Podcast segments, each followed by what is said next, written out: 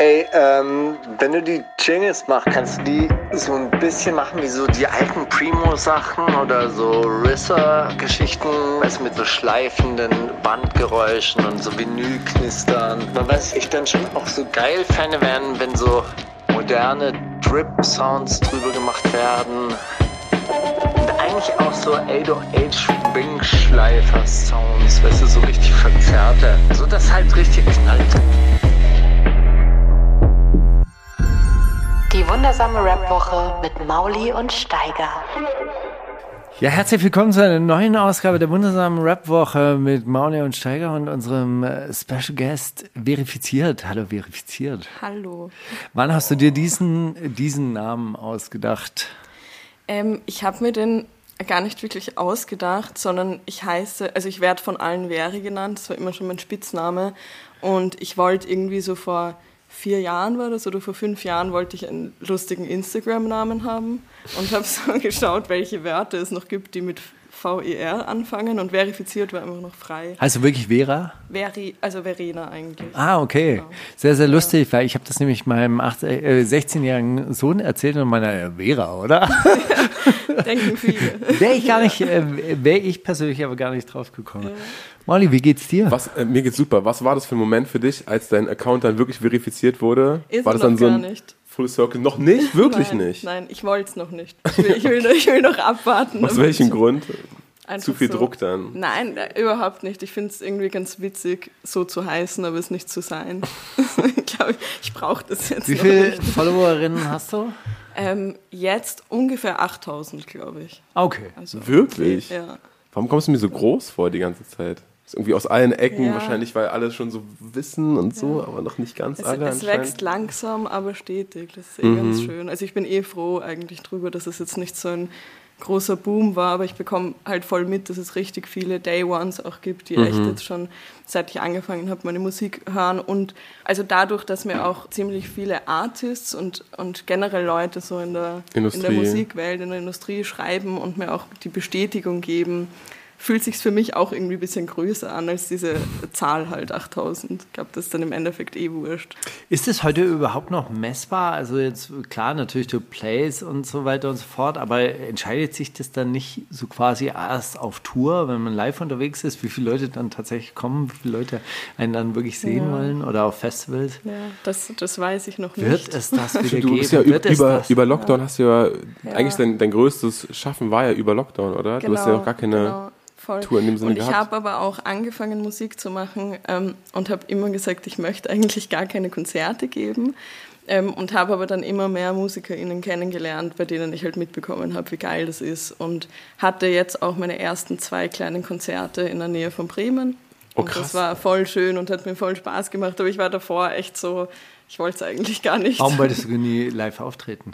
Mm, Also ich hatte das nie als Ziel, Musikerin zu werden und, und mit Musik irgendwie, also von Musik leben zu können. Und deswegen habe ich auch nie drüber nachgedacht. Und das kam irgendwie alles eher so, dass man mir die quasi so die Opportunities in den Schoß gelegt hat. Und dann habe ich mal drüber nachgedacht, ah, stimmt, ich könnte es ja eigentlich, ich könnte mit der Gastro aufhören und könnte einfach Songs schreiben. Und bis ich das mal realisiert habe, hat es auch ewig gedauert. Und dann eben das mit den Konzerten, das war für mich irgendwie so, weiß ich nicht, so ganz weit weg einfach. Stehst du nicht gerne im Mittelpunkt oder bist du so nicht gern im Spotlight? Vielleicht auch, ja. Schwierig zu sagen. Ich glaube, es, es hat einfach ein bisschen gedauert, dass mein Gehirn gecheckt hat, dass das möglich ist. Aber das ist ja eigentlich wirklich äh, geil, weil es so viele Leute gibt, die unglaublich gerne und mit so unglaublich viel Druck das werden wollen und dann Ja. klappt es oft leider nicht und du sagst, nein, ich möchte eigentlich auch wurscht. Also was wolltest du denn dann werden, wenn du keine Musikerin werden wolltest? Ja, das, das ist eben auch das Ding, warum ich es dann gemacht habe. Ich wusste das nie. Also ich habe so... Ich kenne unheimlich viele Leute, die Maschinenbau aus dem Ja. Grund studiert haben. So, ich wusste halt einfach dann halt Maschinenbau und so. Nein, ich habe das, das kam eh, das, das, das kam eigentlich wie gerufen, weil ich so, ähm, ich bin so zwischen Gastro und Verkauf hin und her gependelt und es hat voll Spaß gemacht, aber es ist halt auf, mit der Zeit wird das auch ein bisschen anstrengend. Und habe aber nebenbei eben immer so zum Spaß einfach mit Freunden ein bisschen Musik gemacht, ein bisschen was aufgenommen. Und dann kam eben so jemand, der gesagt hat, hey, macht, macht das doch beruflich. Was heißt, was heißt denn zwischen Gastro und Verkauf hin und her gependelt? Das hört sich jetzt eher nach Gelegenheitsjobs, also oder nach, nach also oder hast du Gastronomie, Hotelfachfrau gelernt? Nö, also ich habe ähm, eine, Aus eine Lehre, ich glaube bei euch heißt es Ausbildung, bei den österreichischen Bundesbahnen gemacht. Wirklich? Du bist ÖBBlerin? Mein äh, Ja. Großvater war auch äh, Bahner. Ah, echt? Ja, super. Naja, Grandios. Da war auch Das war Bahner. abgesichert. Naja, klar. Na, voll. Na, voll. ich hatte eine Uniform früher. Ja. man, das war, das war so, so Leute, die nicht zum Militär gehen wollten, gingen dann zur Bahn, weil Ja, dann oder man auch so schicke, so schicke Uniformen anhaben. Ja, voll. Ähm, ja, und, und das war aber auch eher, also ich habe diese Lehre nicht unbedingt ganz gewollt gemacht, sondern eher, weil ich, ähm, also ich habe mit der Schule aufgehört, dann wusste ich wieder ganz lange nicht, was ich machen soll und dann haben meine Eltern so, da war der Onkel dort und deswegen war das halt Einmal was ganz Bahn, Tolles. immer Bahn. Ja, genau und, und das Ding ist, es war ja auch, also ich habe dort echt für mein Alter damals super gut verdient. Ich war mega gut abgesichert. Da gibt's ja, wenn man bei der Eisenbahn arbeitet, dann gibt's irgendwie noch so Specials, dass ich zum Beispiel für Medikamente nichts zahlen musste, wo ich ein Rezept dafür bekommen habe und lauter solche Sachen. Also so richtig gut eigentlich. Dann bin ich da jeden Tag gesessen und habe E-Mails gecopy-pastet und habe eh so währenddessen, es war denen eh komplett egal, was man macht. Ich habe währenddessen die ganze Zeit Musik gehört und Playlists erstellt und dann halt ein paar E-Mails. Also so mega geil eigentlich.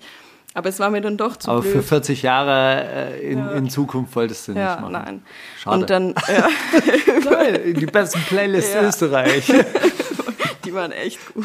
Live aus dem ÖBB Tower. Na, voll. Und dann, und dann habe ich zur Gastro gewechselt, weil das, ähm, weil Freunde von mir eine Gastronomie übernommen haben. Okay. Und das war dann so voll lustig, halt, da hat quasi eine Gastronomie und der ganze Freundeskreis arbeitet dort. und es war so super anstrengend, viel zu lange Arbeitszeiten und wirklich Oh, körperliche viel Drecksarbeit. Se Selbstausbeutung? Ja, ja, Oh. auch. Aber es war trotzdem viel geiler, weil es halt irgendwie mit Menschen war. So. Ja. Also deswegen war ich dann in der Gastro, dann mal im Verkauf, weil das auch irgendwie mit ein paar Freundinnen war. Dann wieder in der Gastro. Ganz kurz, war das ein Club oder war das äh, ein Restaurant? Es war so tagsüber ein Restaurant und in der Nacht haben wir dann angefangen, so ein paar Partys zu veranstalten. Ah, okay. Voll. Geil. Und, äh, und wirklich so, so ein bisschen als Kollektiv oder? Ja, kann man schon so nennen. Voll. Und also sehr wirtschaftlich gut oder war, war der Freundeskreis dann irgendwann mal so groß, dass leider Ähm, nichts hängen Ja, blieb? die Leute sind gekommen und gegangen, die dort gearbeitet haben. Und ich würde sagen, so mittel. Also Aber der nicht. Laden existiert noch. Ja, den gibt es noch. Empfehle ihn Ja. gerne. Also, wenn wir Nee, werden den hat jetzt keiner mehr von uns. Also Ah, es sind okay. jetzt andere Leute. Ah, ist jetzt Elon Musk Jetzt gekommen, hat ihn aufgekauft. jetzt heißt jetzt Uber. Uber Dance. Uber Eats Dance. Uber Eats Okay, aber Dance. wenn, wenn du zwischendurch gesagt hast, dann, okay, du, du wolltest das gar nicht oder willst du das denn mittlerweile? Fühlt sich das mittlerweile so nach etwas an, wo du dich voll hinterhängst und sagst, okay, jetzt ist das der Ja, einzige Fokus? voll, also extrem. Ich, ich liebe das voll. Und das, ich habe früher auch schon so ein bisschen Musik gemacht, aber es war einfach nie irgendwie in Reichweite, dass ich damit was. Also ich habe es mir einfach nicht zugetraut, dass ich damit irgendwas anfangen kann. So. Und deswegen habe ich einfach nie drüber nachgedacht. Und jetzt, wo es eben so ist, dass ich echt vier Tage pro Woche Musik mache und, und das Ganze mit mit Videos, also mir macht so alles, was damit zu tun hat, macht mir Spaß. So dieses Social Media Auftreten, dann das Videos überlegen, Konzepte schreiben, das sind so alles Dinge, die mir voll taugen und wo es eigentlich im Endeffekt eh immer schon, also ganz viele Friends von mir sagen, es hat, macht eigentlich so viel Sinn, dass ich das jetzt, also dass, wenn eine aus dem Freundeskreis sowas machen würde in die Richtung, dann bin es halt ich. Und dass das immer schon voll viel Sinn gemacht hat, weil ich halt eben genau in diesen Branchen mich gut Interessiere Ja, und- mega ja. interessiere, voll. Cool. Aber wie kam es dann überhaupt zum Musik machen? Weil ich meine, das macht man ja auch nicht einfach so. Irgendwo braucht man ja doch auch irgendjemanden, der ein Beat machen kann, aufnehmen kann. Also ich habe ähm, ganz früh schon angefangen, Klavier zu spielen und habe dann auch mal versucht, irgendwie mir selbst so produzieren beizubringen. Das konnte ich leider absolut gar nicht. Und dann habe ich mir aber GarageBand runtergeladen und da ist es ja super easy, einfach irgendeinen Beat zu machen. Und habe dann auf GarageBand, das ist eh gar nicht so lange her, das war so vor drei, vier Jahren oder so, habe ich so GarageBand-Beats gemacht und habe dann über die Apple-Kopfhörer so richtig crappy Sachen einfach gerappt. Also es war wirklich schlecht. Es war nicht mal so lustig schlecht, sondern Die, einfach. die Phase der Wackness muss Ja. aktiv durchschritten werden. Ja, das stimmt. ist wirklich so. Voll. Aber ich habe es auch nie ernst gemeint. Ich habe das so nie. nie Habe ich schon öfter gesagt, Äh, ja, ja, voll. Ich, ich lache nur deswegen, weil das so eine der Weisheiten ist, die lange nicht gedroppt wurden. Das stimmt, das stimmt. Aber wir hatten auch lang, lang niemand da, der, Der zu seiner wacken Phase gestanden hat. der ja, aktiv seine Wackness-Phase durch. durchschritten hat. Ja. Voll und das Ding war halt, dass wir es ja auch ganz lustig fanden, dass das so, ich hatte keine Ahnung, was ein Autotune-Key ist und das war halt komplett, es war wirklich irgendwas. so. Okay. ähm, wir haben das auch meistens immer so irgend- bei irgendwelchen Partys alle miteinander dann irgendwas aufgenommen und dann habe ich angefangen, immer mehr auch alleine mich damit zu spielen und, und das halt immer wieder auf Soundcloud zu laden und dann haben plötzlich so Freunde von mir angefangen zu sagen, hey, das wird echt immer besser, so das ist echt cool, ich höre mir das auch nochmal an und das ist nicht nur nervig. So, Das ist nicht nur Veri, die halt, ja, ja klar, ich hab's gehört. Voll. Voll. Und dann habe ich den Sepfel kennengelernt, ähm, also einer meiner Produzenten. Und wir haben uns halt voll gut angefreundet und dann hat er gemeint, hey, ich habe ein Studio daheim, weil der einfach auch schon sehr lange produziert und, und gerappt hat zu Hause und hat mich eingeladen und hat gesagt, hey, machen wir mal einen richtigen Song. so. Und dann hatten wir unsere erste Session und es hat halt mega Spaß gemacht und dann haben wir eigentlich nicht mehr aufgehört einfach damit. Wie cool. Wenn es deine erste Session war, so richtig mit jemand anderem, hast du so ein, hast du so ein Learning daraus, was du, was du an dem Tag, gab es so einen Klick-Moment, wo du gemerkt hast, ah, das ist über GarageBand hinaus oder sowas? Schwierig. Eine Sache, wo es auf jeden Fall, also es war eh, glaube ich, klar, dass es so bei der ersten Session so ist, aber ich hatte mega Angst so, dass der mich da jetzt singen hört und dann war es im Endeffekt so egal, irgendwie, was eh klar ist. Und was aber auch so, wo es auch Klick gemacht hat, war so, dass das war ein Feature und ich habe da so eine Melodie wollte ich anders haben, die er gemacht hat, also die quasi das Feature gemacht hat.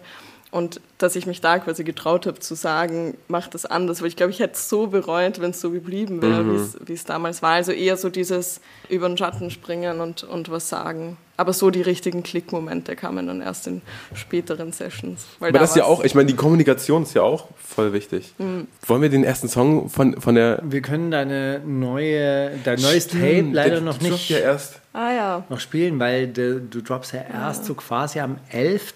genau. Ja, 11.11. Okay, dann können wir gar nicht Riesenrad spielen, oder? Ist natürlich schade. Oder kommt Riesenrad noch vorher raus? Es kommt jetzt gar nichts mehr raus. Unser, also unser Lieblingslied. ja, Ja. das Ja. freut mich. Unabhängig voneinander auch. Wir kamen beide her und dann so, okay, sag's auf drei, eins oder Riesenrad. Ja, Dankeschön. der Moment war's.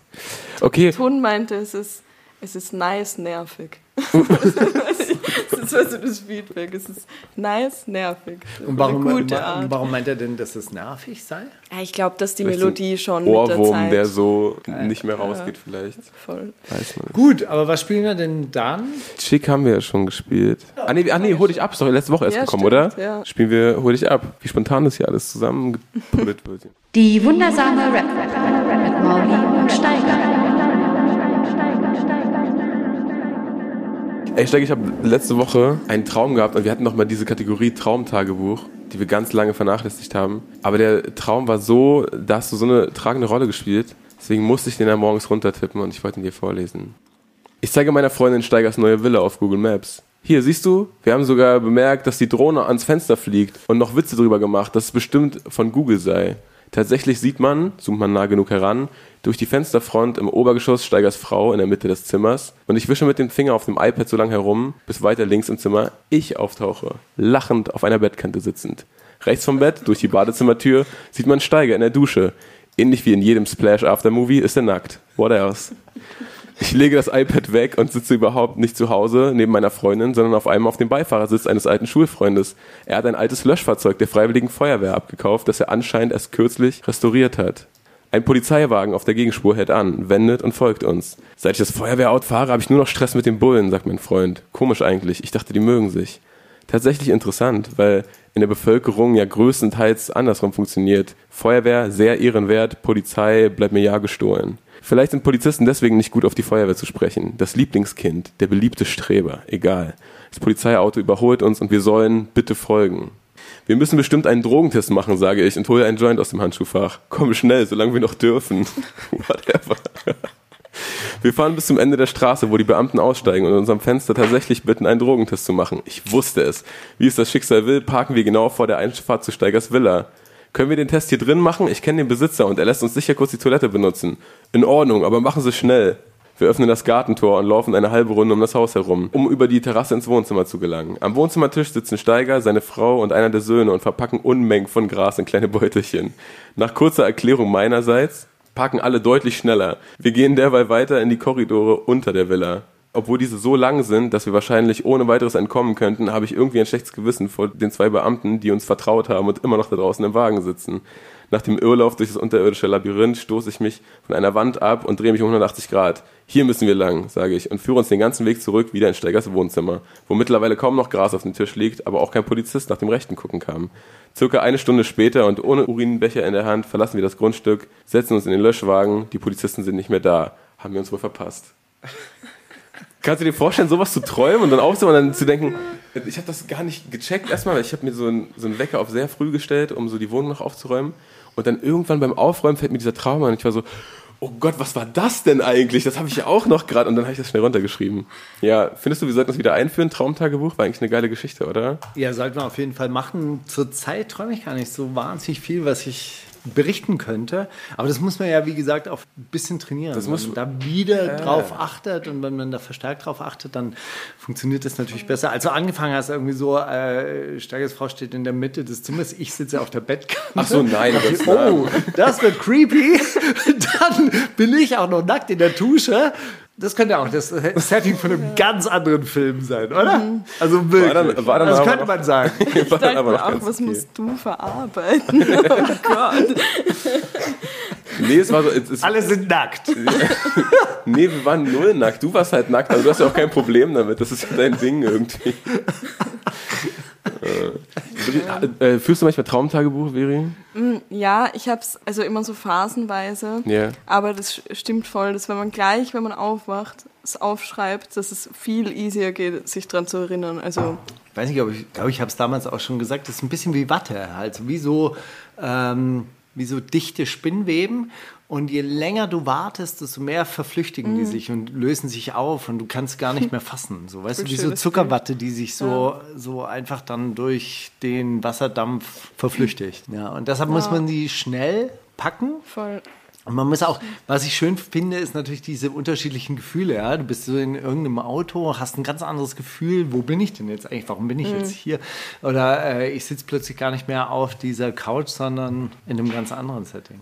Ja, das fällt einem ja beim Aufschreiben erst auf. Wie, äh, das, das merkt man ja im Traum nicht. Ja. Was für sinnlose Switches und dass das alles nicht zusammenpasst. Und dann, wenn man das aufschreibt, ist so, ja, stimmt. Und dann das auch noch so in Worte zu verpacken, um das jemand anderem zu erklären, der das nicht selber auch geträumt Voll hat. schön, voll schön. Ich hatte, ich hatte das ähm, damals auch vorgeschlagen und ich habe das auch regelmäßig gemacht. Und zwar habe ich von Isabel Allende ge gehört, sie führt Traumtagebuch und die hat das auch so ein Wer- wer bisschen ist das? als ähm, so eine südamerikanische Schriftstellerin, Isabel Allende, Allende Das geschrieben. sagt mir was, Allende. aber ich bin mir nicht sicher. Ganz bekannte Romane, die heißen, keine Ahnung, ich suche es gleich raus, irgendeinen bestimmt, irgendwie so das Traumhaus oder so. Klingt gut. Das ist eine.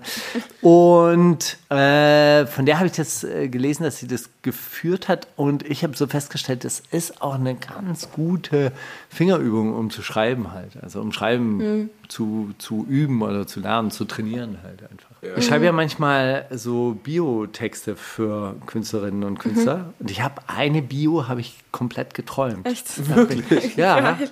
Voll praktisch. Kann ich fast gar nicht mehr sagen, von, von Alpagan. Damals. Von Alpagan habe ich eine Bio geträumt. Weil wenn man sich natürlich auch mit so Dingen beschäftigt, die man irgendwie abliefern muss, Nimmt oh, man das mit Scheiße, im morgen Schlaf, muss ich das, äh, morgen muss ich das, oh, mir fehlt aber der, der richtige Dreh. Ich hatte das auch drei, vier Mal, dass ich wirklich so Zeilen irgendwie im Traum, aber so schon kurz vorm Aufwachen irgendwelche Zeilen im Kopf behalten? hatte und ich habe sie mir schnell aufgeschrieben. Geil. Ja, ich weiß aber jetzt gerade nicht, welches. Hatte ich sind. auch schon ein, Das zwei Mal. Aber, das ist aber du hattest doch diese Sachen, wow, und ich hatte da den Mega-Flow und das war so krass. und, hat sie auch einmal oder, oder dieses, und dann habe ich das gehört und das war das krasseste jemals, was ich gehört habe. Ja, so, so so kann ich das ja Im, nie im machen. Traum so neidisch war und so, oh fuck, warum ist das nicht von mir? Das ist so ein geiler Flow. Und dann wache ich auf und bin so, scheiße, wie war der Flow? Der war ja von mir. Scheiße, wie war der, Der war Flow? ja von mir.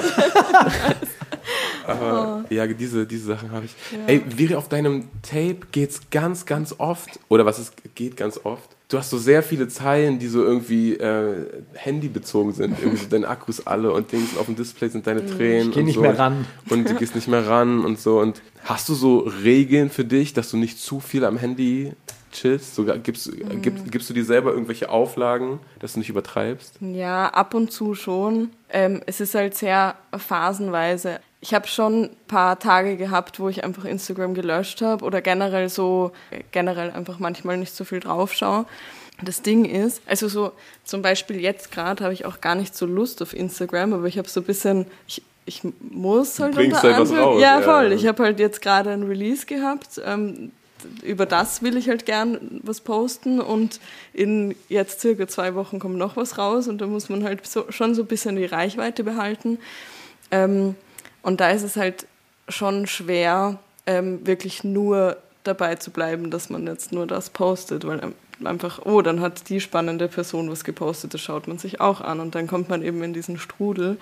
Ähm, also in so, so, ich weiß nicht, ob das jetzt Promophase ist, ich denke mal schon.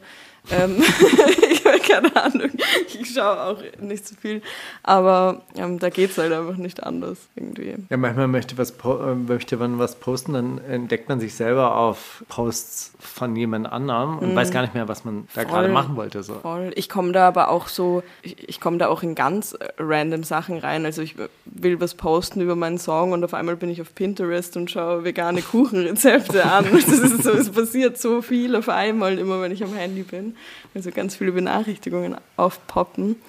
Wo wir bei Pinterest sind, eine, eine Zeile, die fand ich wirklich sehr schön und würde wahrscheinlich auch auf Pinterest, Pinterest passen, auch wenn es jetzt ein bisschen gemein ist, aber diese Ja. Liebe, die du weinst und die Tränen, die Ah, du ja. schenkst, das, äh, das ist sehr... Ja, Dankeschön. So geil nervig.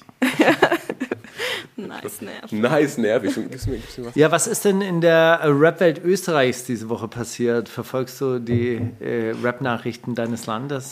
Boah, ich glaube, die, das ist eh sowas, die, die kommen gerade mittlerweile auch alle nach Deutschland, beziehungsweise werden auch alle ein bisschen mehr in Deutschland gehört. Aber ich weiß auch nicht, ob es nicht sehr bubble-abhängig ist, weil das so ein überschneidender Freundeskreis ist. Aber wer schon so sehr für mich oder für uns so im Mittelpunkt ist, sind so Ellie Preis, Bibiza und, und die ganze Bagage. Also Swift Circle nennen sie sich. Und das ist ziemlich cool. Also die spielen auch so einfach gefühlt alle zwei Wochen irgendwelche Konzerte, ähm, die immer richtig voll sind und die rocken da gerade irgendwie voll die Szene.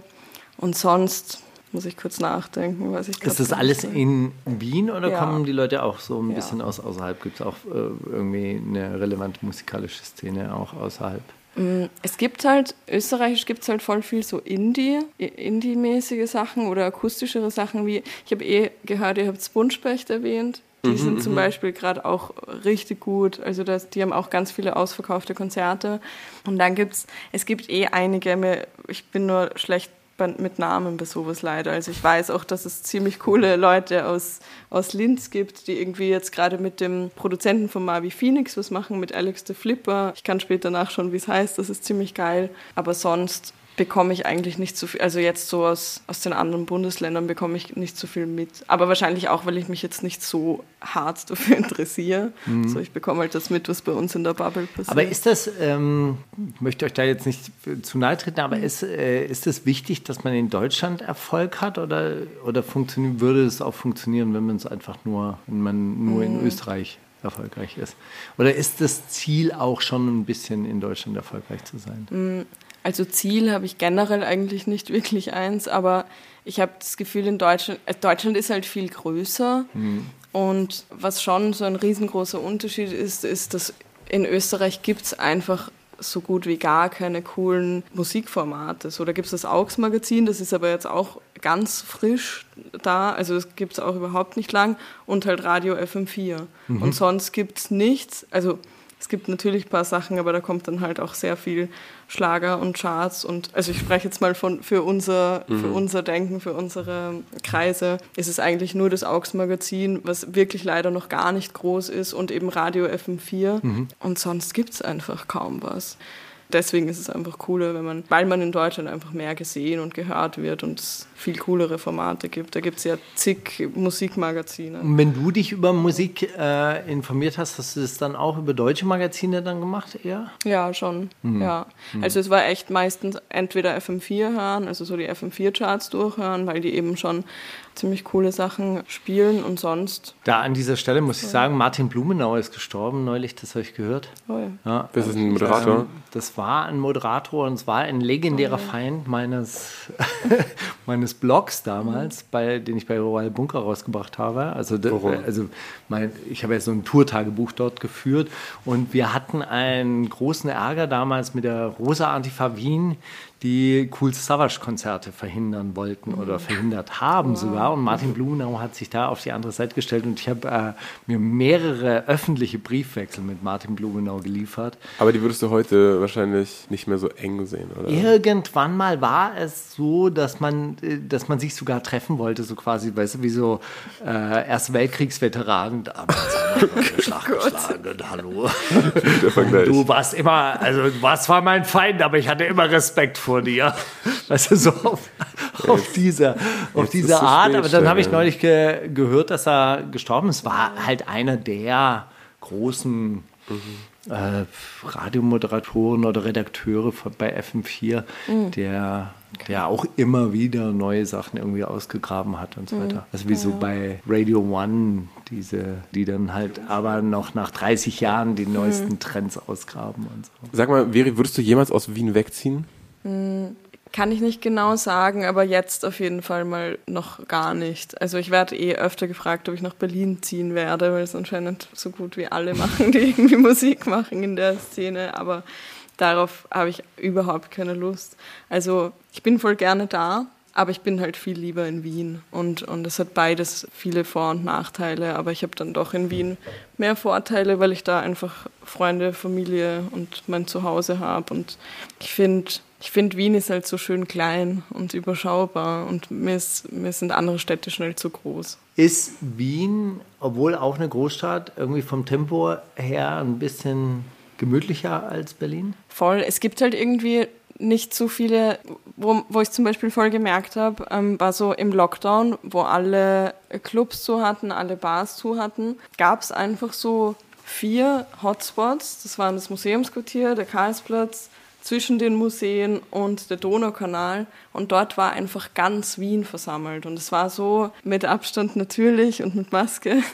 Ähm, aber es war so lustig irgendwie zu sehen, dass es dann doch so, also es war wirklich einfach jede und jeder dort. Da hat man einfach gesehen, okay, Wien, also ist jetzt auch mega schön geredet, aber es ist so ein bisschen, es hält irgendwie voll zusammen und es, es war immer ganz cool, das ist alles voll Ich familiär. mir ich das das schon Gefühl. auch so ein bisschen vor, dass jeder jeden kennt, halt irgendwie Ja. auf, eine, auf eine Art. Ja. Also zumindest, wenn man dann in Ja. diesem Kulturbetrieb drin ist, dass man sich da dann extrem. untereinander. Ja, alle, alle mindestens über, über ein, zwei, also so über ein, zwei Ecken kennt sich sowieso jeder. Kann auch anstrengend sein, aber im Endeffekt. Und man kann Mieten bezahlen in Wien. Woran liegt es? Am An der städtischen KPD. Gemeinde. Genau. Am, der KPÖ. Am städtischen Gemeindehof. Die bauen halt auch wirklich im Gemeindebesitz. Deshalb, das ist ja das, was äh, Deutsche Wohnen enteignen ja wollte, dass einfach große Bestände von kommunal ver, verwaltet werden. Und sehr, sehr schöne Gemeindewohnungen übrigens auch. Der Karl-Marx-Hof, legendär, ja, ist ein architektonisches Meister. Ja, das ist ein Erb. Erbstück. Weil ich habe ein, zwei Mal im Monat so, so ein, egal, ich gucke jetzt nach Wohnungen in Wien, ist mir doch egal und sowas. Meine Freundin und ich so, haben das noch so auf der Bucketlist, nach Wien zu ziehen. Wirklich? Voll, regelmäßig. Und dann, was machen wir dann, empfehlen. Mauli? Was machen wir dann? Musst du pendeln. Dann mache ich Rap-Woche mit Verian. Bist du leider raus. Oder wir skypen einfach ab und zu, Steiger. Ah, okay. Nee, keine Ahnung, das ist Ihr, jetzt nicht... ihr opfert mich wegen der Diversity, ja? ist okay, ja, ja, akzeptiere ich. Irgendwann mal ist der Zahn der Zeit gekommen, dann wird man abserviert. Ist gut. Nee, aber das, nee, das, das ist super krass, dass man, da kriegt man halt, also da kann man leben wie ein König, wofür man hier eine Zwei-Zimmer-Wohnung bekommt. Das ist wirklich verrückt. Hin oder here. Aber du hast ja nach, nach, nach Rap-Geschehnissen gefragt, Steiger. Ich weiß nicht, was in Österreich passiert ist, aber ich habe mitbekommen, dass Negativ OG kassiert hat von einem von den Six Five Goons, von dem größeren, der so ein Das ist bisschen ein Wahnsinn. älter ist. Warum das? Ähm, es ging wohl darum, dass er sehen wollte, was für ein Trapper er wirklich ist und, und zeig doch mal erstmal. Und so, und dann, dann haben die Was so. ist ein Trapper? Also das, was man früher als Trapper bezeichnet. Ja, so. Jemand, der Tierhäute jagt und aus, eintauscht, so auf so Vorposten des englischen Kolonialheeres in Amerika. Oder? Nee, aber Negative G kennst du noch, oder? Das ist der, mit dem sich in Kalle damals gebettet hat, wer mehr Sennys äh, geschluckt hat in seinem Leben schon. Und er hatte ja, glaube ich, gewonnen oder so. Ich weiß nicht, auf jeden Fall haben die sich äh, jetzt wieder so ein bisschen angefeindet, weil da hält dann Berlin wiederum zusammen. Wenn man sich mit Jen Kalle anlegt, dann sind die Six Five Goons auch da. Und äh, die haben sich dann irgendwie so Nachrichten und her geschrieben und auch so Screenshots gepostet von wegen, ja, lass jetzt eins gegen eins machen. Ja, pf, mach doch. Und warum bist du überhaupt so mad? Vielleicht habe ich deine Freundin aus Versehen gesmashed, sorry und sowas. Dann ist dieser OG Reik da wirklich mit einem Freund vorbeigefahren und der Freund hat dann einfach nur so gefilmt, wie er ihn so richtig, diesen kleinen Jungen so hochgenommen hat und so rumgeraucht hat durch die Luft. Das sah einfach ganz absurd aus. Ja, wie findest du das? Würdest du dich schlagen für deine Musik? Ja, auf jeden Fall. Ich würde jedem in den Bauch treten. in den Bauch Korrekt treten. dir.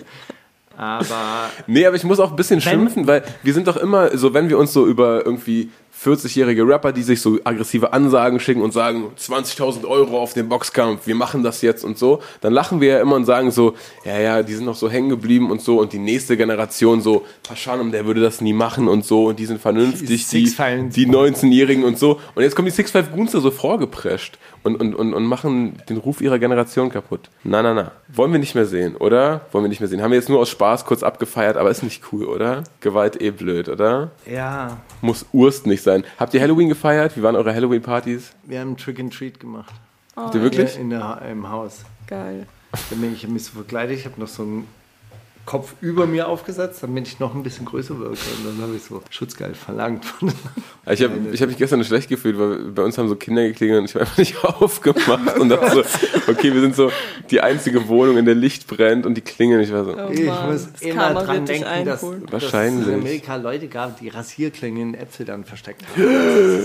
Haben. okay, danke. Das ist schon richtig, richtig, richtig, richtig. Nee, aber ich kenn, aber kennst du das nicht von früher? Weil wir sind so dieser, dieser Öko-Haushalt, wir haben so gar nicht so, so Sachen zu Hause und ich wollte dann jetzt nicht extra irgendeinen Schrott kaufen für Halloween. Und dann war ich so, geben wir dir jetzt irgendwelche zuckerfreien Geschichten, dann ärgern die sich voll und sind so, "Äh, die Idioten, da machen wir Zahnpasta ran oder so. Ich muss sagen, dass ich äh, so Bilder von Halloween-Partys gesehen habe und dachte ich, ah, jetzt nochmal 30, 40 Jahre jünger. Das Ja, es, ist schon sehr, es, es hat irgendwie ausgesehen, als wäre richtig viel los gewesen. Ich Aber habe sag mal- gemacht, sind so Halloween-Partys immer auch leicht angesexuelt, äh, angesext.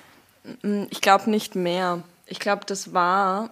Ich habe das Gefühl, es ist bis zu einem gewissen Alter oder in gewissen Bubbles so, dass es quasi irgendwie, ja, ist jetzt eh wahrscheinlich ganz blöd ähm, gesagt, aber so die Erlaubnis, sich super leicht zu bekleiden, so dass es endlich mal niemanden stört auf die Art. Also Ja. so, dass es irgendwie Genau. jeder toleriert. Und jetzt irgendwie mittlerweile, also was ich so bei uns mitbekomme, ist, dass sich jeder irgendwie, also wirklich nicht sexy kleidet, sondern eher so als Müllmänner, Müllfrauen gehen. Die, also kann natürlich auch sexy sein. Ich ist jetzt kein, kein Haten auf, auf Müllmänner und Müllfrauen, aber solche Sachen, also es wird irgendwie immer egaler, so merke ich gerade. Je älter wir werden, desto eher kommen wir als Löffel und Gabel zu Halloween und nicht mehr als Kätzchen. Okay, aber es So. ist tatsächlich äh, eine Art Karneval, oder? Karnevalsveranstaltung. Ja, voll. Also Ja, weniger, gruselig ist auch also nicht so das, was du jetzt gerade beschreibst, das äh, kenne ich wirklich tatsächlich, wenn man Fasching feiert. Voll. Mhm. Ja, gruselig ist eh nicht mehr so viel. Es sind meistens normale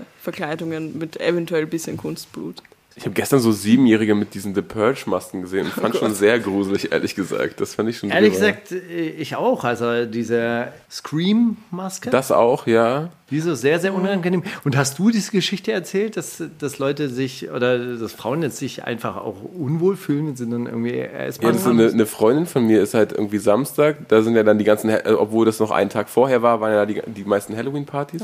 Und die kam abends zu uns und meinte so, ey, der Hinweg war der Horror, weil als wäre es nicht als Frau abends eh ein bisschen gruselig, so durch Berlin zu laufen. So, dann kommen so irgendwelche Leute mit, mit so weißen Pupillen und äh, so einer Axt in der Hand. Ja, vielen Dank, Alter. Ich glaube, ich nehme ein Taxi zurück. Voll. Ja. Ich, bin, ich bin auch gestern früh am Abend schon nach Hause gefahren und ich habe so einen, bin so einen Hof reingefahren und es steht da so eine extrem gruselige Frau und ich habe mich so erschreckt, weil ich einfach kurz vergessen habe, dass Halloween ist. Ich finde es richtig schlimm.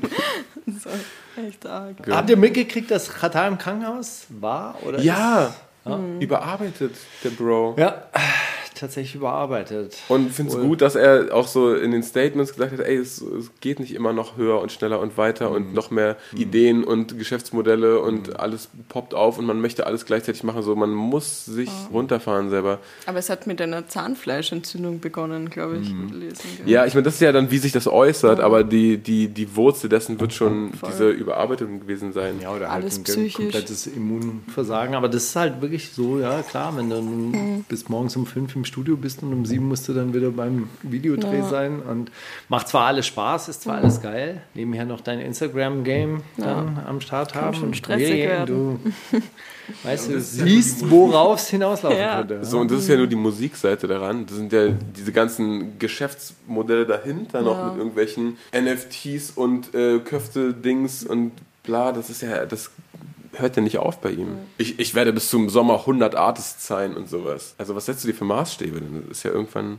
Egal, wir haben auch dabei zugeguckt und gesagt, oh geil, der kriegt das alles hin, das ist ja voll gesund bestimmt. Was hätten wir denn machen schon. sollen? Hätten wir hier in unserem Podcast sitzen können und so weiter. Hey Bruder, übernimm dich nicht. Ich habe jetzt nicht für auf, uns beiden mal, nur, tritt sondern mal, wir alle. Tritt mal einen Schritt zurück und so weiter. Mach mal nicht. Mach mal nicht die Hey, ganze Zeit. Katar, wenn du das hörst. Ja, gute Besserung. Mach mal Ruh dich aus, gute Auf- Besserung. An, au- auf diesem Weg gute Besserung auf jeden Fall. So, äh, ich habe eine kleine Frage. Achso, habt ihr gehört, Ice Cube ist nicht geimpft und hat auf 9 Millionen Dollar Gage verzichtet. Was? Das ist mein Commitment. Das sind vor allem mal zwei Infos, die in direktem Zusammenhang stehen. Erklär mir das Ja klar, bitte. er hat eine, ähm, eine Gage für einen Film bekommen, ein Filmprojekt. Da hätte er geimpft dafür sein müssen, hat er gesagt, macht er nicht. Äh, und jetzt ist dieses 9 Millionen Dollar Engagement äh, flöten gegangen. Ich glaube, er kann es äh, ausgleichen irgendwie. Ich glaube, der kommt klar. Ja? Mach dir um den keine Sorgen. Glaubst du, mit seinen alten Filmen, die, die laufen immer noch, oder? Ey, diese Ami-Rapper, die sind, also auch gerade so Ice-T, so aus, aus der Generation, die sind alle in irgendwelchen Investment-Pools, wo dann Leute vorsprechen, wo die dann irgendwie sich äh, super early irgendwie 10% bei Netflix kaufen und sowas. Das, die, um die brauchst du ja alle keine Sorgen machen. So. Mache ich mir nicht. Um Ice Cube mache ich mir als allerletztes Sorgen. Der So. hat Architektur studiert. Das ist Der- der findet immer was. Guter Typ. Im Zweifelsfall heuert er bei der Stadt Wien an als Architekt für sozialen Wohnungsbau und dann macht er das besonders gut. AK außer Kontrolle hat vor Gericht ausgesagt. Ach, Wo ich mich frage, musste er vor Gericht ohne Maske erscheinen? ohne Tuch. ohne Tuch erscheinen. Also es gab kein Foto tatsächlich vom Gerichtstermin und es ging um die Scheidungsgeschichte seiner, ähm, seiner Labeleltern. Ja? Arafat und Bushido, die sich getrennt haben und äh, er meinte, ja, er ist dann bei Arafat geblieben, aber bei Arafat lief es dann auch nicht so gut. Äh, irgendwann mal hat er Schulden gehabt, 10.000 Euro Steuerschulden und äh, hat dann ähm, Bushido darum gebeten, dass, ihm mal auszuhelfen, aber der konnte leider nicht. Hat mich auch an Katar erinnert, nämlich als CEO in, in dem einen Video angerufen hat, hey Bruder, kannst du mir 23 Euro? Ey, geht gerade nicht. Tut mir leid, zu viel Stress, zu viel, zu viel Druck. Aber Arafat hat es ihm ausgelegt. Aber dann hat er gemeint, ja, dann war es auch bei dem neuen Label nicht so richtig cool, weil Arafat auch irgendwie keinen Bock auf Musik hatte. Okay, und Long Story Short, was war, was war bei dem, bei dem Gerichtstermin? Was hat er Er wurde dann befragt nach dem äh, Vorfall zwischen Arafat und Bushido. Dazu konnte er dann leider keine Aussage machen. Hm, Schade. Dann, danke fürs Erscheinen. Hier sind Ihre Auslagen. Aber voll, voll, äh, voll viel anderes Zeug erzählt. Wie es halt dazu kam, wie die Beziehung zu den Eltern war. Ja, das wenn Rapper nicht in Therapie gehen, aber dann da haben die mal vor Gericht jemanden, der ihnen zuhört. Das ist doch schön eigentlich auch. Ja. Nee, die andere Geschichte war, äh, auf Spiegel Online gibt es tatsächlich jetzt eine riesen Story über Attila Hildmann und was der alles vor Corona-Zeiten schon irgendwie so am Laufen hatte oder am Nicht-Laufen hatte. Und der hatte beim Finanzamt Eberswalde immense Steuerschulden, weil er irgendwann mal nach Wandlitz gezogen ist. Und das ist wahrscheinlich, glaube ich, im, im, im Finanzdistrikt Eberswalde. Und deshalb hat er dort auch seine Steuerschuld aufgehäuft. Und äh, irgendein IT-Berater, der ein Jahr lang für ihn gearbeitet hat, hat jetzt irgendwie auch noch riesig ausgepackt. Steht zumindest auf Spiegel Online. Mann. Habt ihr in Österreich eigene Schwurbler, um die ihr euch kümmert? Oder kriegt man sowas wie Attila Hildmann, schwappt das so rüber? Schwappt schon über. Ja. Ja, schon. Also es gibt bestimmt auch einige eigene, aber ich bekomme das Gott sei Dank gar nicht mit. Ähm, in Österreich wird denen irgendwie nicht so viel Fläche geboten wie in Deutschland. Das ist ganz, ganz gut.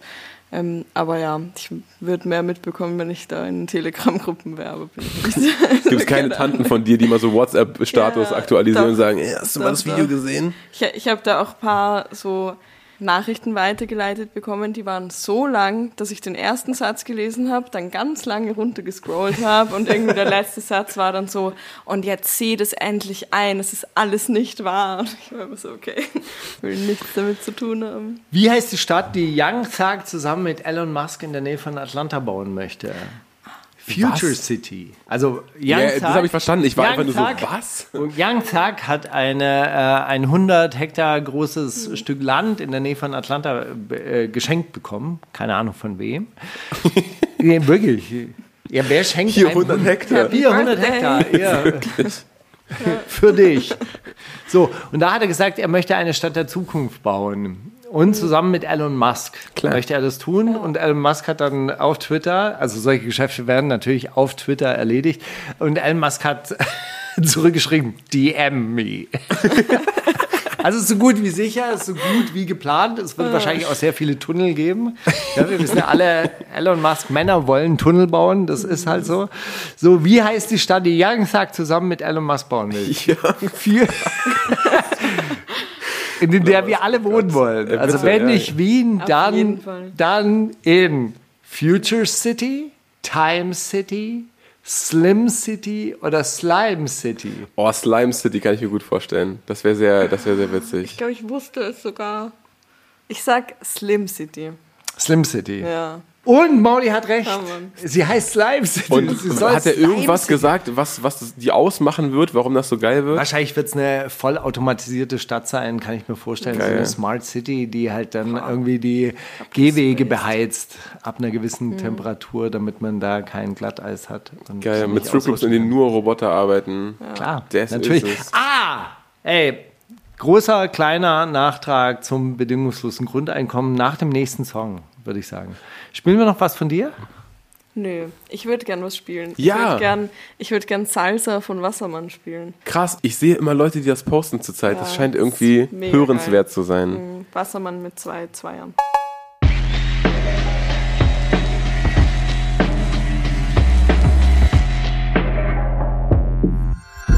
Die Themen der Woche. Okay, der Nachtrag gleich steigt, aber eine News hatte ich noch. Dieser US-Rapper macht sich selbst zum Hund. Es geht um NLE Chopper und der Beitrag, den ich hier zitieren möchte, ist von Memo Rap Check. 4 Millionen Follower hat der US-Rapper NLE Chopper und eigentlich feiert ihn die Community. Doch mit seinem letzten Song hat er nicht gerade gutes Feedback ernten können, denn er macht sich selbst zum Hund. Sowohl im Song als auch im Musikvideo. Hier ein kurzer Ausschnitt. Und dann sieht man NLE Chopper, wie er immer so sich so von einem Homie so ein Stöckchen werfen lässt und das so zurückbringt auf allen Vieren, weil der Song heißt halt I'm a Dog und er macht dann so die Dog Challenge dazu. Und keiner möchte das aber irgendwie mitmachen, weil sich keiner zum Hund machen möchte, außer NLE Chopper selbst. Dieser Rapper macht sich selbst zum Hund. Feiert ihr den Style? Da in diesem Zusammenhang habe ich mal so ein Konzert. Es gibt einen Iggy Pop Song, der außer Now I Wanna Be Your Dog heißt. Ich weiß nicht, ob der Titel auch so heißt. Auf jeden Fall kommt diese Zeile drin vor. Und ich war mal bei einem Konzert damals in der Köpenicker Straße. Da war in irgendeinem Hinterhof, wo heute nur noch so Crazy Lofts rumstehen.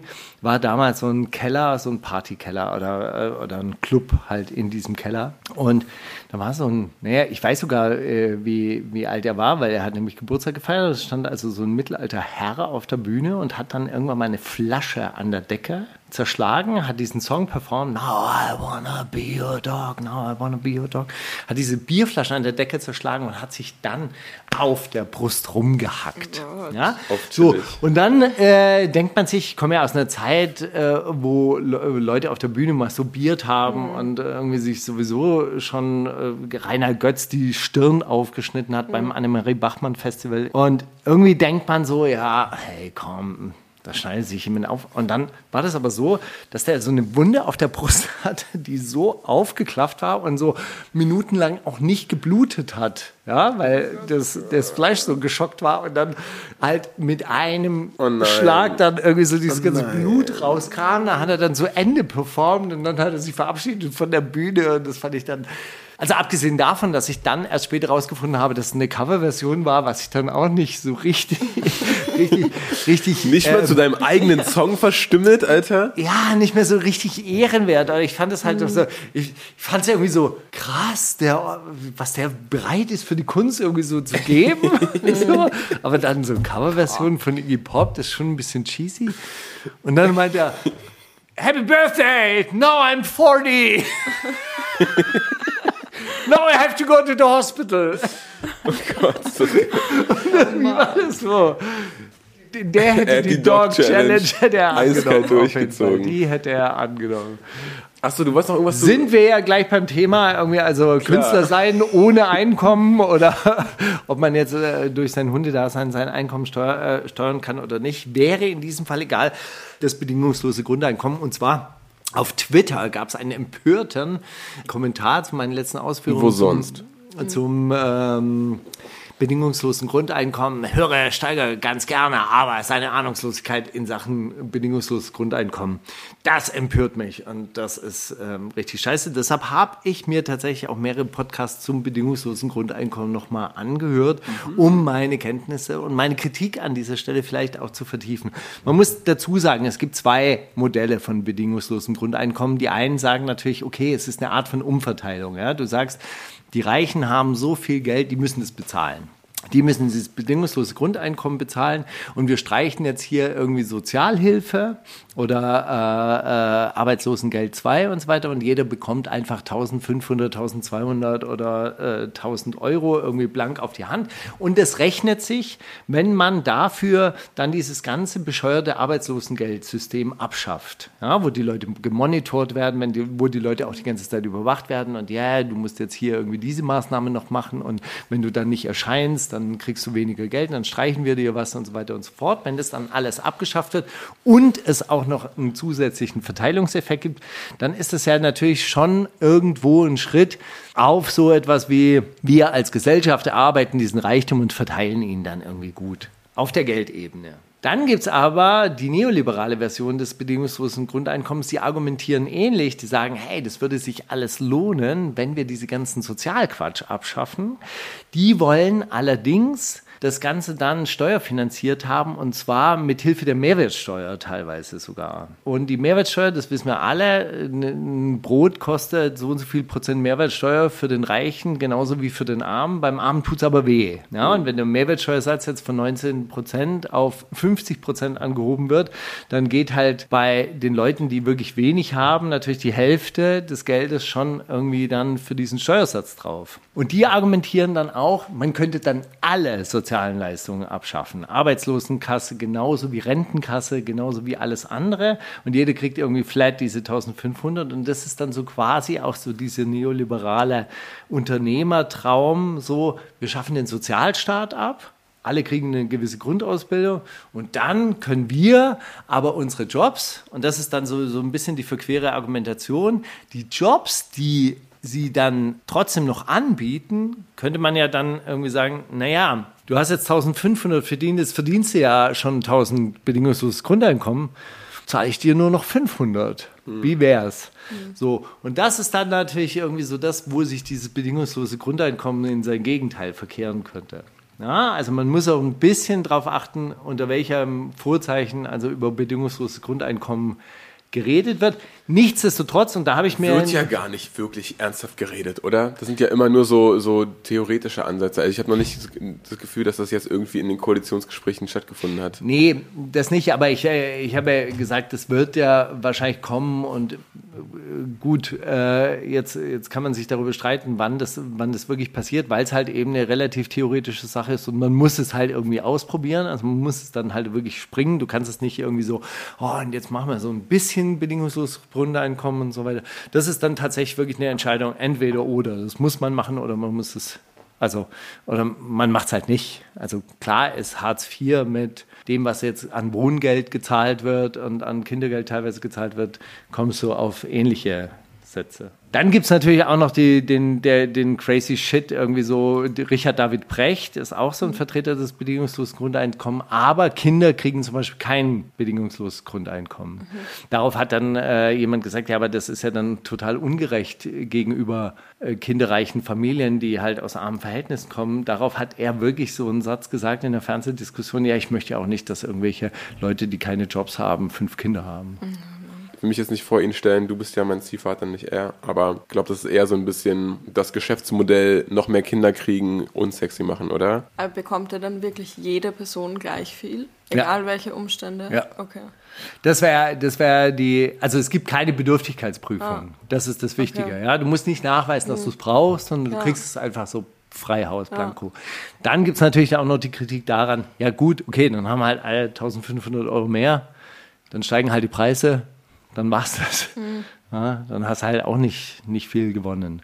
So. Also es macht eigentlich nur wirklich unter diesen Bedingungen Sinn, irgendwie, dass man sagt, okay, wir starten hier jetzt eine richtige Umverteilungsaktion. Ja? Also Jeff Bezos, der muss das so einfach finanzieren. Ja, und Punkt vor allem, fertig. man muss nicht mehr, man muss das, das Geld, was man bekommt, nicht mehr rechtfertigen mit seiner Zeit, die man irgendeiner sinnlosen Tätigkeit widmet, sondern man kann mit seiner Zeit irgendwas äh, Stabiles anfangen. Zum Beispiel für seine Familie da sein oder für sich selber genau. da sein oder sonst was. Ne? Das ist halt zum Beispiel halt auch eine, auch eine Sache. Gesellschaftlich ist das halt nämlich durchaus sinnvoll, auch fünf Kinder äh, zu haben ja, und äh, äh seine Zeit mhm. da auch rein zu investieren und, und, sich darum zu kümmern. Natürlich, das ist auch richtig, richtig viel Arbeit. Also kann man sich natürlich. Schön, dass wir darüber geredet haben. Ein bisschen schade, dass, wir, dass du Bedürfnis hattest, darauf so lange zu antworten, wegen so einem Twitter-Hater. Trotzdem schön, dass wir nochmal drüber geredet Überhaupt haben. Überhaupt nicht. Ich finde es gut. Ich wir sind doch gelernt jetzt. Für, für so einen gesellschaftlichen Dialog ist es doch furchtbar ja. wichtig. Man bläst da was in die Welt hinaus, dann kommt auf Twitter die kurze Antwort, dann gibt es wieder die lange wieder Antwort hier in dieser Sendung. Ist doch wunderbar. Hier gibt es Leute, die beschweren sich darüber, dass wir essen und äh, mhm. haben unseren Podcast abbestellt. Er watscht die ab bei Twitter, sagt dann einfach, ja, dann verpiss dich doch so. Ich habe gesagt, ab mit dir. Das, ab ist, die, das ist die Gentle-Version von verpiss dich. The gentleman would like to leave. So, wir essen jetzt nicht mehr. Ich esse nicht mehr. Hast du mich essen gehört in dieser Sendung? Hast du, mich, ich habe ich hab gerade gegessen. Hast du mich essen gehört? Das ist Nein. die Frage. Nee, eben. Aber ich sitze auch nicht an den Radiogeräten da draußen und lausche auf die kratzenden Geräusche. Thank you. Okay.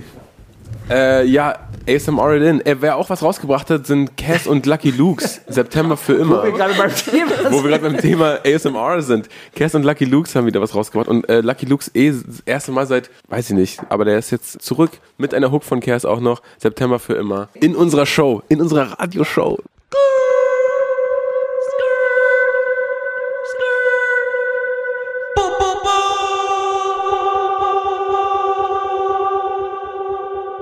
Gute und berechtigte Frage, die ich dir selber nicht beantworten kann.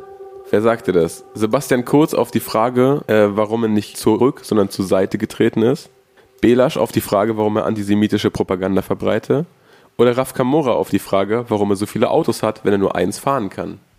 Sag nochmal bitte. Gute und berechtigte Frage, die ich dir selber nicht beantworten kann. Sebastian Kurz ja. oder Belasch oder Raf? Ich sag Sebastian Kurz. Ich sag Graf Kamauer. Das stimmt sogar.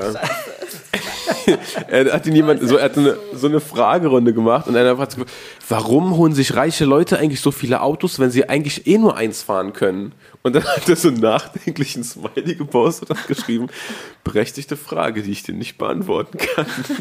Ich kann sie mal aber beantworten, tatsächlich. Warum? Sie hat was mit Eigentum zu tun. Ah.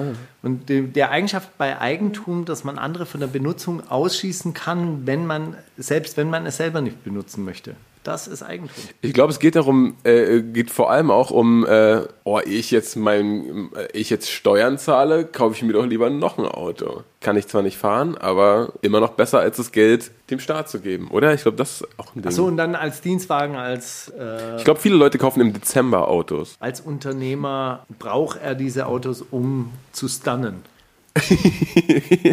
Betreff Stunten. Stunning. Äh, die, die Keeper braucht was zu fahren, Mann. Kennst du Raff über ein, zwei Ecken eigentlich in Wien? Man kennt sich doch. Hm, ich weiß nicht, ob es über, also bestimmt über ein paar Ecken, aber ich war auf jeden Fall mal bei einem Raff Camore Konzert. Das war 2012 circa. Krass, da war ich so auch. in Aber in Berlin halt also, offensichtlich. ja, ja. Äh, und es waren halt so 30 Leute von der, vor der Bühne. Und es war so, ich wusste da auch noch gar nicht, wer das ist. Ich habe den da quasi dadurch kennengelernt. Witzig. Ja, und jetzt ist es der Raf Kamora. Das ist so ganz lustig. Da kann ich nicht mithalten. Ich war nur zu zweit mit DJ Hausmarke von den Fantastischen Vier in einer Disco, als er mal aufgelegt hat. Geil. Und du warst der eine vom Dancefloor auf Drei waren wir auf dem Dancefloor. Aber war einer von sowas, drei. sowas ist doch generell irgendwie voll, ich finde das irgendwie voll wertvoll. Ich war auch mal bei so einem Trettmann-Konzert. Das war so einem super kleinen Club um drei in der Früh. Der Eintritt hat fünf Euro gekostet und es waren halt so im Endeffekt sechs, sieben Kitschkrieg-Songs, die er da gespielt hat. Keine Ahnung, 20 Leute dort ungefähr. Und dann irgendwie ein paar Monate später ist Gasometer ausverkauft. Ich finde sowas irgendwie so besonders, wenn man, wenn man Leute noch in Und so einem irgendwann mal richtig erzählen kleinen wir- Kreis. Verifiziert war bei uns. In der Genau. Bei uns. Weißt in, du- in unserer weißt du noch, kleinen Wohnung war noch. Waren nur vier Leute in der war Wohnung. Die da, da war die da. Da ist sie extra gekommen. Jetzt geht sie nicht mehr ans Handy.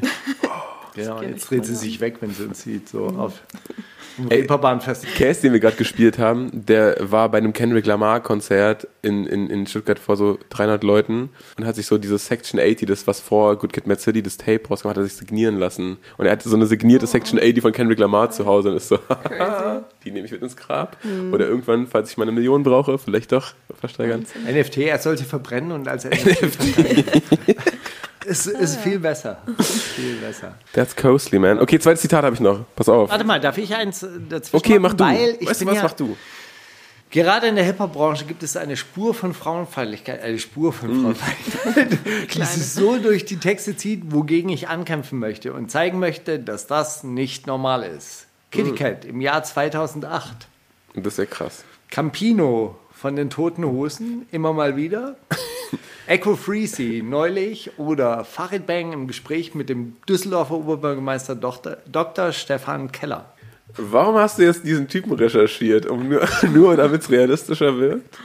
Ähm, ich, Ihr, weiß ja, ihr wisst ja, dass er sich für Keller ausgesprochen hatte. Nee, aber das wirst du deswegen dann gesagt haben. Äh, ich, äh, okay, er möchte dagegen ankämpfen. Gerade in der Hip-Hop-Branche, äh, diese Person möchte dagegen ankämpfen und zeigen möchte, dass das nicht normal ist. Aber ich fände es so lustig, wenn es Farid wäre. Ja, Ich glaube, ich sag einfach mal Farid Bang. okay, dann sage ich Campino. Campino von den Toten Hosen, der im Hip-Hop gerade im Gibt da so eine Spur? Das kann ich schon auch, das ist schon auch geil. Gerade im Hip-Hop gibt es eine Spur, die nehme ich jetzt mal auf. Gerade im Hip-Hop. Ist ja alles geil. Erzähl mal. Echo Freezy. Nein, Tatsächlich. geil. Aber jetzt neulich, sagst du. Echo Fresh neulich hat er das gemacht. Ähm, eigentlich, eigentlich möchte ich daran gleich zwei. Die 60 äh, Arbeiterbars. Die 60 Arbeiter, die 60 Gastarbeiterbars möchte ich spielen von Echo Fresh. Oh, nee. Wahnsinnig, wa wahnsinnig, zu welchen Themen dieser Mensch Sich alles schreiben Reime kann. aus dem Dings ziehen kann, das ist echt hart. Wirklich großartig. Und zwar gibt es am 30. Oktober war der 60. Jahrestag vom deutsch-türkischen Abwerbeankommen oder Anwer Anwerbeabkommen hieß es ja. Und zwar äh, die Geschichte der, der türkischen Gastarbeiter in Deutschland. Und Echo Fresh hat äh, da wieder einen, einen rausgehauen. dazu. Nein, ich mache jetzt erstmal meine Zitate, aber wir können, Ja, wir, wir, wir spielen alles, was du möchtest. Hab gerade einen Love-Song geschrieben, geschrieben. Hab gerade einen Love-Song geschrieben, richtig cringe. War das Mark Forster, selbstreflektierter Sänger, GPC, rabiater Rapper oder Lars Unlimited, schelmischer Schreiberling? Ich sage Lars Unlimited. Ich habe geheime Zeichen bekommen, aber ich hätte auch GBC gesagt. Oh shit. Ja, ist richtig. Voll richtig. GPC hat einen Love-Song. Er hat mir sogar, ich habe ihn dann so geschrieben, ey, bitte lieg mal. Er hat mir so eine Aufnahme geschickt, das ist so witzig. Ich freue mich auf alles, was von GPC rauskommt. Jetzt ist nur köstlich. Aber, es wäre auch geil, dass Lars damit so, oh, ich habe jetzt für wen anders einen Love-Song geschrieben. Oh, richtig peinlich, Leute. Ich muss sagen, also gerade wenn Lars Unlimited, äh, äh, von Lars Unlimited die Rede ist und irgendwie hat man vorher auch nochmal drüber gesprochen. Ich habe heute das Video von Raffaello gesehen, äh, von dem äh, Shindy-Song. Shindy Ah, mhm, Raffaello. Habt ihr das jemals gesehen? Ja, das ist so ganz weiß, ne? Und da Ja, ja, er spielt auf Santorini. auf der also Etagere. Ja, ja, genau. Er ist Pussy, die sieht, das sieht so aus wie ein Macron, das er auf der Etagere bekommt. Nee, er reimt äh, Ric Recamier auf Etagere und er sagt aber, sie liegt auf der Reklamiere Ja, genau. und sie bringt es auf der Etagere. Genau, du bist was, doch ist der die mit den was ist die Reklamiere? Reklamiere ist sowas wie so ein, so. äh, wie so ein Therapeuten-Couch. Sowas in Ja, ja, so, genau. so, so ein Futter, nur länger. Äh, Zum Sex ja. machen. Ja. So quasi ein Love, Ne, Love, Love. Chair. Love Chair. Love Chair. Ja, whatever. Aber ein total irres Video auch. Er geht ja dahin und äh, fragt so, so einen Pater am Anfang, irgendwie, was er tun soll. Er muss von Ne, dem ganzen- sein Vater, oder? Nein, nein, nein, nein, nein. Das ist der, äh, das ist ein Ach so, Priester. so der- das ist ein Priester. Okay, krass. Den, er nennt ihn missverstanden. nur immer Vater, also weil heiliger Vater, also quasi. Also der, äh, der Vater ist ein, ein Priester und der Priester sagt ja, ich fahre dann immer raus aufs Meer mit dem Boot. Und dann sieht man in der nächsten Szene, wie er mit so einem Speedboot da rausfährt aufs Meer. Und dann denke ich, dachte ich auch nur so, ja genau das hat dieser Priester gemeint. Ja, aber das ist ja der Joke daran. Ja, genau. Das muss man sagen. Das ist der erste Witz. Und es endet auch damit, dass er wieder zurückkommt zu diesem Pas äh, Pater und sagt, und, hast du es gefunden? Und er sagt, ja, ich mache einfach weiter mit dem Drama. Und dann sieht man ihn wieder auf diesem Speedboot, wie er den Stinkefinger zeigt. Und dann muss man sagen, ey, es ist konsequent. Also es ist wirklich konsequent durchgezogen. Eh. Ich habe jetzt einen Major im Rücken. Da kann man nur noch Platin-Meldungen feiern. Gold wäre schon peinlich. Verifiziert. Richtig. War das Sido 2008, Savage 2011 oder Luciano 2017? Sag nochmal. Ich habe ja jetzt einen Major im Rücken. Da kann man nur die Platin-Meldung feiern. Gold wäre schon peinlich. Okay, Sido. 2008, Savage 2011 oder Luciano 2017? Ich sag Sido. Ich glaube, ich sag Savage. Ich finde, Sido ist zu sympathisch für so eine Aussage. Nee, es war echt Sido. Oh und Mann. 2008 in so einem Interview mit, mit Hip-Hop, in so einem Interview mit hiphop.de, wo er äh, gefragt wurde, ja, und jetzt haben ja Leute gesagt und so, dein Album ist ein bisschen gefloppt, weil das ist zwar auf 1 gegangen erste Woche, aber danach dann irgendwie wohl nicht so lange Top 100 geblieben und war, er gesagt, ja, das haben die jetzt nur gesagt, weil wir die Goldmeldung nicht rausgegeben haben, aber wir haben jetzt, Independent sind wir immer Gold gegangen und jetzt haben wir einen Major im Rücken, da ist eigentlich Gold peinlich und so jetzt, äh, wir machen erst die Platin-Meldung und so, das wird dann schon okay. Sagt er so, ja, aber bist du zufrieden mit den Verkaufszahlen? Er sagt, 170.000 geht schon. so ist schon vor allem 170.000 physische Einheiten verkauft. Ja, ja. Also das muss Ja. man sich echt mal vorstellen, dass das noch möglich war. Von der letzten Rammstein-CD sind am ersten Tag 500.000 weggegangen. Die haben auch viel, viel so russische, japanische und Ja, ja. polnische Generell. Fans. Und Aber nicht- Weltweit, oder? Nichtsdestotrotz, hey, 500.000 Ja. Einheiten. Das, also Crazy. Mhm. 500.000 richtige CDs, das ist halt echt. Ich meine, wenn man sich überlegt, das haben so Leute wie Xavier Naidoo damals wirklich Minimum verkauft. Absurde Zeiten. Absurde Zeiten. Andrea Berg, ein Jahr lang in den Top 100. Die hat uns alle, die hat uns alle nass gemacht. Wirst du was Physisches rausbringen, Viri? Oder ist dir das aus Umweltgründen nichts? Ich würde es, glaube ich, wenn, dann sehr limitiert machen. Also jetzt für das Tape auf jeden Fall noch nicht. Mach doch ein Tape. Ich schätze mal, ja, das hat- hatte ich auch schon überlegt. Aber ich würde es dann gerne so machen, dass es quasi auf Anfrage, also ich weiß gerade nicht, wie man es nennt, aber dass es quasi bestellt wird und Also dann wird es auf erst... Vorbestellungen. Genau, Vorbestellung und, dann- aber auch nur sehr limitiert. Also ich möchte da nicht zu viel, keine Ahnung. Vielleicht irgendwann, vielleicht ändert sich da mein Gehirn auch noch in die Hinsicht, aber Ich muss, ich muss ja echt sagen, dass so unser Traum war schon immer auch eine Vinyl zu machen. So, das war voll. einfach so diese Platte rausnehmen, also weil es halt auch so eine Jugenderinnerung ist. voll. Ja, und man ist es seinem Grafiker schuldig, finde ich, dass er sein Cover einmal auf größer als so Spotify zweimal zwei Zentimeter sieht. Das stimmt. Ich habe noch ein Zitat. Ah, bitte. Ich bin politischer Dissident, ich bin Verfolgter. Attila Hildmann, Willy Brandt, Rudolf Hess oder Abstrakt. Alter, was? Rudolf Hess war so ein Nazi-Typ, ne? Das war der Typ, der nach England geflogen ist, um, um Frieden zu machen mit den Engländern. ich sage jetzt das, was Mauli sagt. Ich Ja. habe bis jetzt immer verloren. Okay, dann, dann, dann ist eigentlich egal, weil dann, dann gewinnen wir beide oder verlieren wir beide. Dann sage ich abstrakt. Abstrakt. Nee, nee, nee, Attila Hittmann. Ja, Ja. Ich sag Ja. wirklich ja. genau. Attila Hildmann, du auch. Es war tatsächlich Attila Hildmann. Geil. Ja. Eri, noch richtig aufgeholt am Ende. Endlich! Nee, okay, aber in welchem Zusammenhang? Ich meine, eigentlich auch scheißegal. In, in dieser. wir geben denen zu viel Fläche. Das würde in Österreich gar nicht passieren. Da würde man jetzt gar nicht. da würde Ru Rudolf Kurz äh, einschreiten. Ne? Wie heißt er? Stefan Kurz? Hans-Jürgen Kurz? Weiß ich nicht. Wie heißt er denn? Wie heißt er denn? Basto. Euer, Ba- der Basti. Basti. Der Basti. Shorty. Sebastian Kurz. Shorty. Also ich dachte, das war ein Joke. Ja, ja. Ah, ja. Ähm, nein, aber das, das stimmt wirklich, dass einfach überhaupt gar keine Fläche gegeben wird für, für Leute, Die die, kleine, die kleine. Zeitung ist voll auf Regierungskurs. Nein, aber also es ist halt einfach, es wird kaum generell über QuerdenkerInnen wird überhaupt kein Wort verloren, habe ich das Gefühl. Also so wie ich es mitbekomme, was halt, glaube ich, ganz gut ist. Na gut, nee, Attila Hildmann hat äh, Riesenstory bei Spiegel Online und hat wohl auch Spiegel Online ein Interview gegeben, wo dieser Satz wohl gefallen ist. Na gut. Hey, ähm, also, Jetzt such dir einen aus. Echo haben wir, haben wir gespielt. Ich würde tatsächlich gerne noch Shirin David mit äh, Kitty Cat Beer Ho Breaker Ho spielen. Na gut. Tatsächlich. Bist nicht, bist nicht einverstanden damit? Du hast ihn ja angeteasert, den Ja, Track. ich, ich fand, also ich fand den Move, Kitty Cat zu holen, irgendwie krass, aber als da, dann, also ich habe das vorher so erfahren, dass das passieren wird, dann war ich so, oh, krass. Und als ich gehört habe, war ich ein bisschen enttäuscht, irgendwie, weil so gefühlt Kitty Cats Part bestand so aus lauter Zeilen von ihr, so aus den letzten 15 Jahren. Ist es so? Ja, Siehst du, das habe ich gar nicht mitgekriegt, weil ich das Schaffen von Kitty Cat in den letzten 15 Jahren nicht, Wirklich? nicht eins zu eins verfolgt habe. aber ich meine, es ist eh cool, dass sie das gemacht haben und bla, egal. Ich fand es ein bisschen, bisschen lustig, weil sie nochmal auf die Kanisterkopf-Geschichte eingegangen ist und so und, und einfach auch. Ich, ich finde halt ganz ernsthaft, was ich mir gedacht habe, als ich dieses Video gesehen habe, die war ihrer Zeit zehn Jahre voraus. Das auf jeden Fall. Ja? Voll. Die ist 1,80 ja- die ist Meter ja und ich trage, habe einen Pferdeschwanz. okay. Die ist ja, also so, die ist ja auch sehr am, amerikanisch sozialisiert aufgewachsen und so. Die hat das ja, also die, hat, die war ja viel näher an dem, was von Amerika dann erst ganz langsam rüberkam und sowas. Die hat lange in Österreich Auf jeden gewohnt. Fall. Wirklich. Ja, in der Nähe von äh, Radgersburg, äh, von der Riegersburg.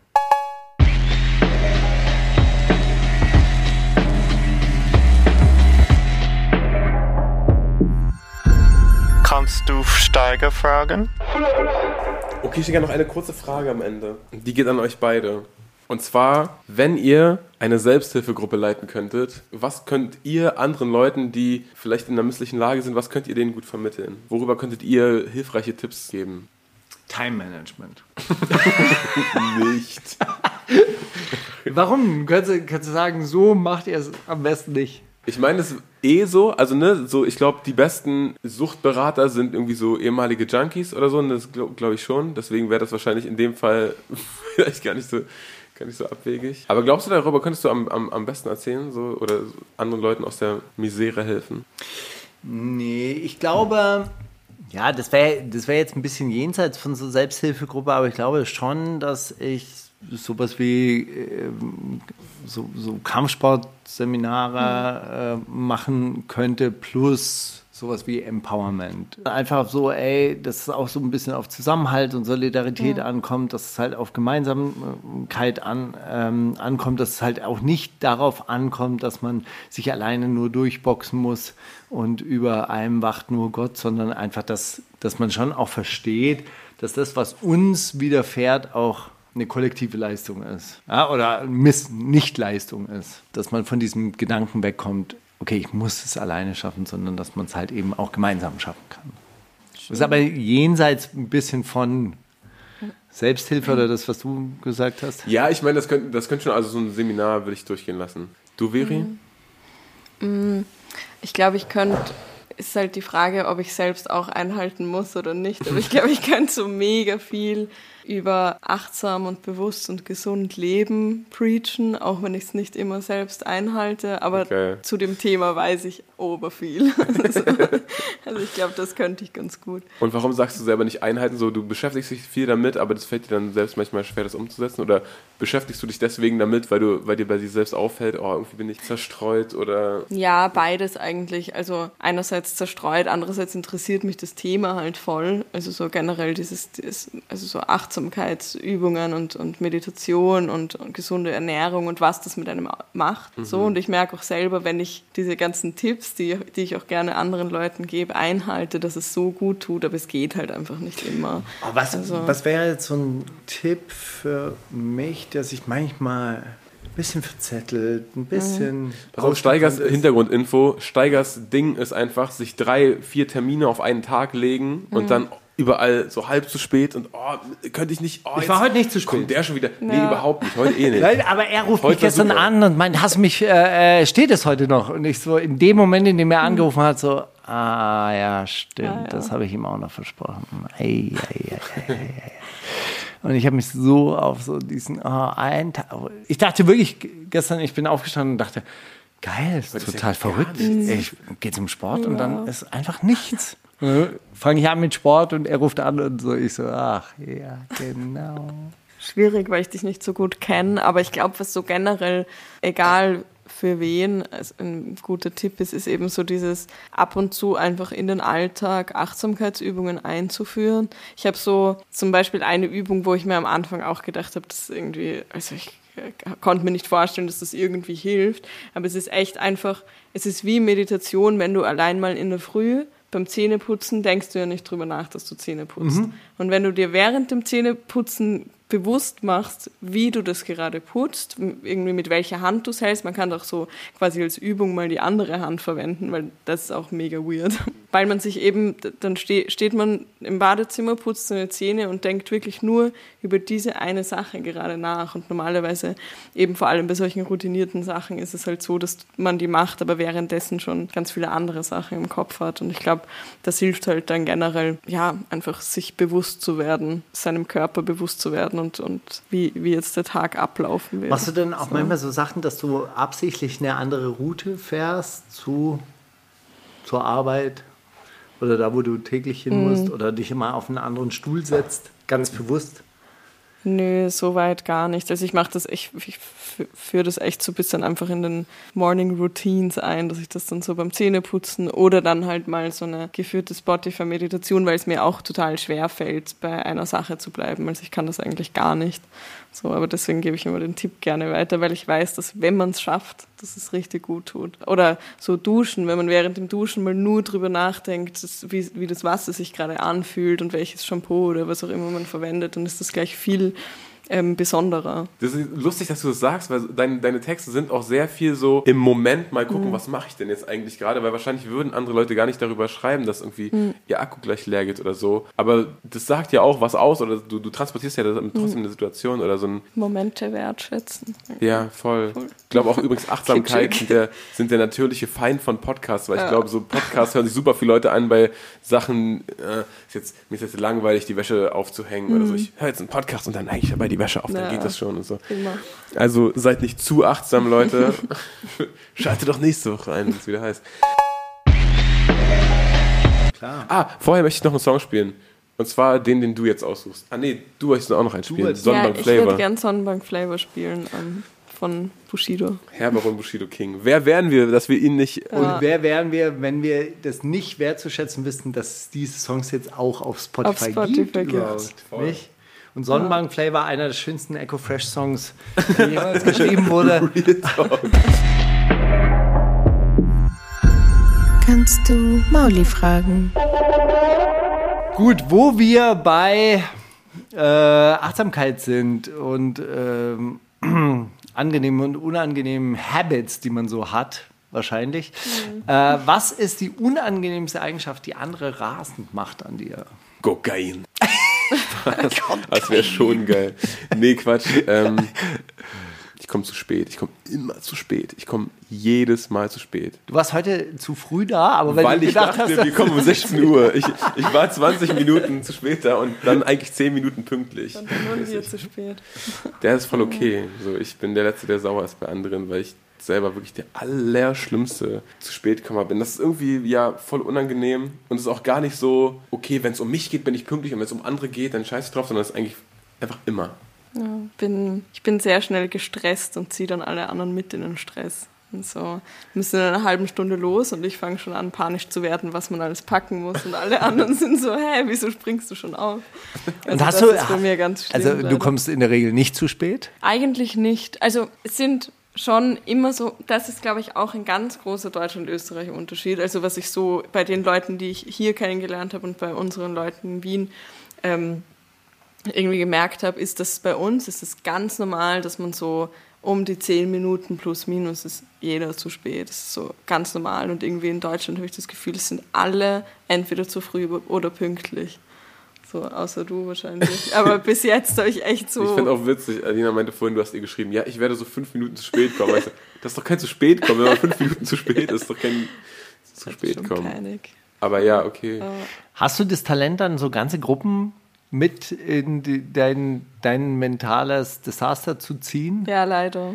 Leider sehr. Das finde ich, das finde ich krass, weil ich kenne das aus dem Familienverband. Es gibt einzelne Familienmitglieder, die, wenn die schlechte Laune haben, dann ziehen die andere mit. Ja, So runter. ja. Und es gibt andere, so, die haben schlechte Laune, das ist, ja gut. Ja. hast du schlechte Laune? Auch schlecht. ja. Aber witzig, dass, äh, dass es manche Leute so können, also die, die haben dann tatsächlich wirklich so eine Sogwirkung und anderen, bei anderen ist die schlechte Laune so ein bisschen wurscht. Hast du denn was, was, was andere. Ich glaube, ich glaube, dieses äh, doppelt und dreifach verplanen und irgendwie dann festzustellen, ah ja, da ist Hochzeitstag und ich habe eine Show in Heidelberg. Ganz mies, ganz miese Kombi, weil, also ich habe ich es irgendwann mal schon geschafft, dass ich wirklich tatsächlich, ich, ich sage deshalb Heidelberg, weil ich wirklich in Heidelberg war und dann einen Anruf bekommen habe, ja, also die Lesung morgen Abend hier in der Buchhandlung, äh, äh, kommst du pünktlich oder kommst du eine halbe Stunde früher? aber du warst in Heidelberg und wo war die Ich war Lesung? In, Ha- äh, hier in Berlin, Jo. am Rosenhaller Platz. Und das war dann so ein Moment, wo ich dachte, so, das schaffe ich beim besten Willen nicht mehr. Also so normalerweise kriege ich es ja hin, irgendwie an zwei Orten fast gleichzeitig zu sein. Irgendwie so, wenn ich in Hamburg gewesen wäre, hätte ich gesagt, kein Ding. Komme, ich mache hier meinen Job bis 17 Uhr fertig. Ich bin um 19 Uhr am Rosenthaler Platz und fahre am, nächsten, äh, am gleichen Abend wieder zurück nach Hamburg. Das hätte ich gemacht. Hätte, sowas würde ich durchziehen. Aber Heidelberg, anderes Ende von Deutschland, das kriege ich nicht hin. Das schaffe ich nicht. Sorry, tut mir leid. Na gut, nun sind wir jetzt zum Glück nicht in Heidelberg, sondern hier in deiner Wohnung und deswegen spielen wir jetzt. Ich hätte noch einen. Nina Tuba und Molly Moon. Nina Tuba schon öfter mal gespielt. Auf jeden Fall auf dem Weg, sich äh, auch als Rapperin einen Namen machen zu wollen. Viel Erfolg dabei, unseren Segen hast du. Wir hören uns nächste Woche wieder. Bis dann. Und danke, dass du hier warst, Vera. Es war wunder, wunder, wunderschön mit Vielen dir. Dank. Dankeschön. Bitte immer gern wieder. Das ist die wundersame Rap-Woche mit Maulinger und Steiger.